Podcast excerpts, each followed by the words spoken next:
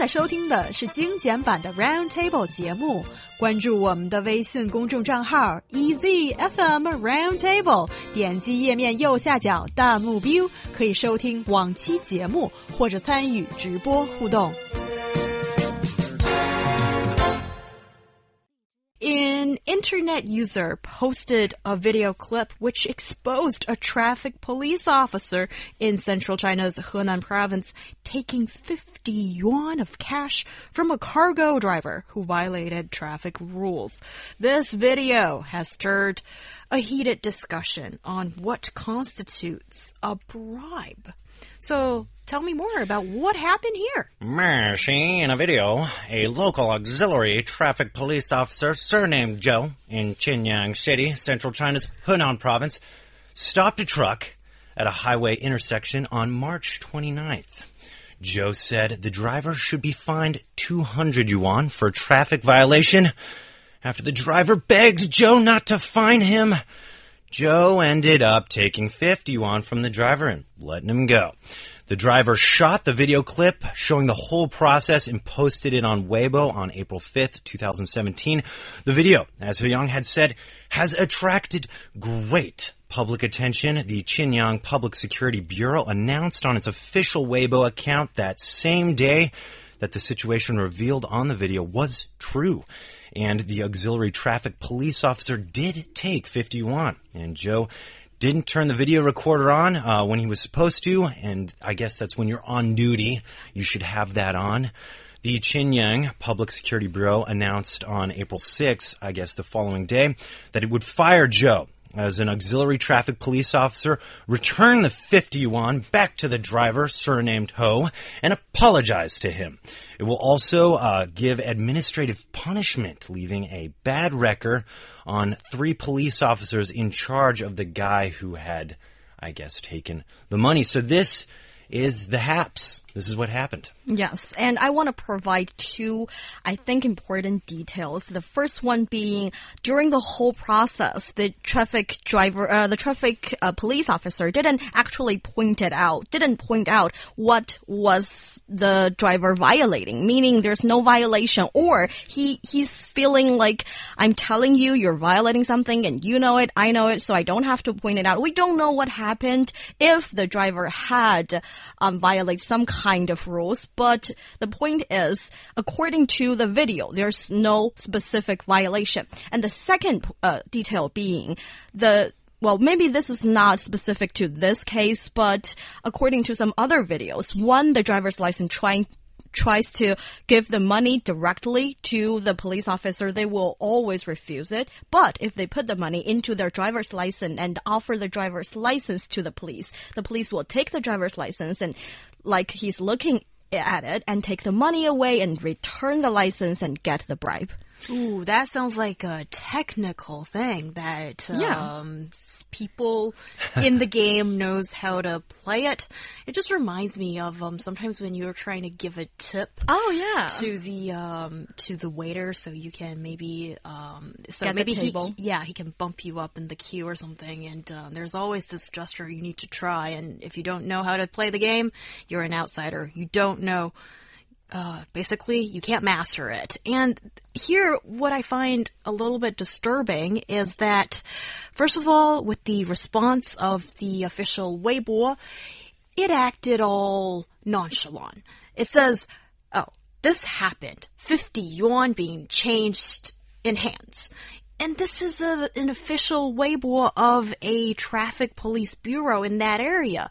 And so carelessly in a way to admit this, I feel maybe there is um, a more of a gray area in understanding of peop how people see this. As on the internet, we can sort of see two sides of arguments. One side is simple, straightforward, and these people are furious. That is, we see corruption going on. You say it's only 50 yuan. That is still an amount of money, and this is corruption without what so gray area talk.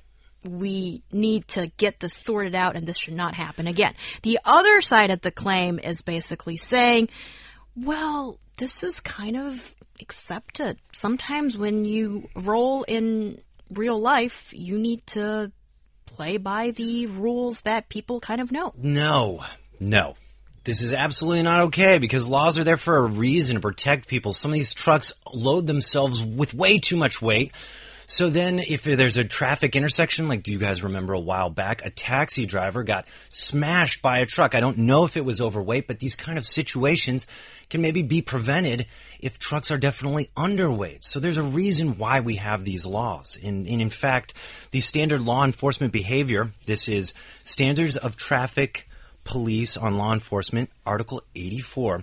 Traffic police are banned from collecting fines on site, collecting fines on site without issuing tickets or filing uh, the true amount or fine of the ticket is also a big no-no. They're banned to ask or receive or earn profit from taking advantage of their position. So basically, there's a law saying don't do this. But guys, you know, these police officers, uh, they'll pull people over for something as like uh, maybe it's bad weather and uh, the reflectors aren't clearly uh, reflecting off the truck. And, uh, you know, the police officer will say, you know, something like, I guess this happened in Hebei. You know, the police officer will let them go for a smaller price than what the ticket fee would be. But this isn't how you keep records. This isn't how the law works. These things are in place for a reason. So we can keep track of these bad drivers, keep track of their licenses, maybe knock them down a couple points because if it's habitually happening, happening, um, we need to know. But if it's just uh, bribes happening, then then we'll never know. This guy's just getting off scot scot free in a way through a little smaller of amount that goes straight into somebody's pocket, and that's not right. But you know, I I do see, I guess, also the other side of this because cops in the U.S. Okay, I don't know specifically cop policy in the U.S., but you know, I know sometimes. Uh, actually many times. Uh, if you get pulled over by a police officer, like let's say my headlights out or my backlights out, you know, uh, the police officer will pull you over. You know, they they like to have this kind of swag about them, this kind of attitude. They're like, "How's how you doing today, sir?" And you're like, "Um." I would be doing a lot better if you didn't pull me over. You don't say that, guys. You say, I'm doing well, officer. He's like, that's good. Did you know you had uh, your uh, rear light out? You're like, ah, officer, I didn't. He's like, all right, well, I'm to let you off this time. but you better get that fixed, buddy. And, you know, I don't know, maybe specifically they should actually, according to their regulations, issue you a ticket because you did drive a little bit dangerously. And maybe that needs to be held against you so that you can always stay in touch with the law and drive responsibly. Yet they they understand there's that humanness about them. Maybe they're saying, all right, you know, sometimes those backlights, they're hard to catch, but I'm letting you know, and I better not see it happen again. So these kind of things. Yes, I think that would be a nice and sweet case. But in this one, the police officer is simply uh, stopping the car to get the 50. That's what I feel. Because he didn't actually say anything about the violation. He's just assuming there would be a violation because that's what everybody is doing. And then he's stopping the violator to get his bribe. That's what I feel about this incident. And my argument here is that, um, we have a saying in, in Chinese that is 勿以恶小而为之, being that don't engage in evil even if it's a small one. So that is that is not only because a small evil can also lead to some certain problem. But if everybody is doing this small evil thing, it will escalate in the future. Maybe maybe it's only one driver that got this overload or got speed uh, over speed in the first place. But then later on, everybody's doing it because if you don't do it, you don't survive anymore. That's how Yeah. big the problem could turn out if you engage in small evil. That is why I feel like these cases should never happen and it should be um, punished harshly. Well, punishment is really important here. So, punishment of the law enforcement Yeah. who are supposed to safeguard the law is really important and you know to create a environment that is fair for everyone and uh, make sure that lawful abiding citizens are the one that are being rewarded. If not you know nothing bad comes to find you but one thing i'd like to just quickly ask Niu Honglian so did this person who uh, offer the bribe of 50 yuan, did he voluntarily give that money to the um to to the uh traffic officer that is now being uh dismissed? Well, according to the video, he's innocent from all walks well of aspect, I guess, because he didn't he was not being pointed out of violating anything and he's like offering the money only to do what what well he it's his right to go to go on the road. So basically, he's not doing anything wrong. But I feel like he's a very sneaky guy. I think there must be some violation happening. Otherwise, if it was me, I didn't violate anything. Why am I providing this officer with this bribe? So I can't actually point my finger at what he did wrong, but I assume he did something wrong. Well, the logic is simple and clear for you to see. And if it's gotten to a stage that people think, oh, all I need to do is to hand in some cash, hmm. then I get away from this. That's when society is rotten. Mm-hmm. That's when something fundamental needs to be changed.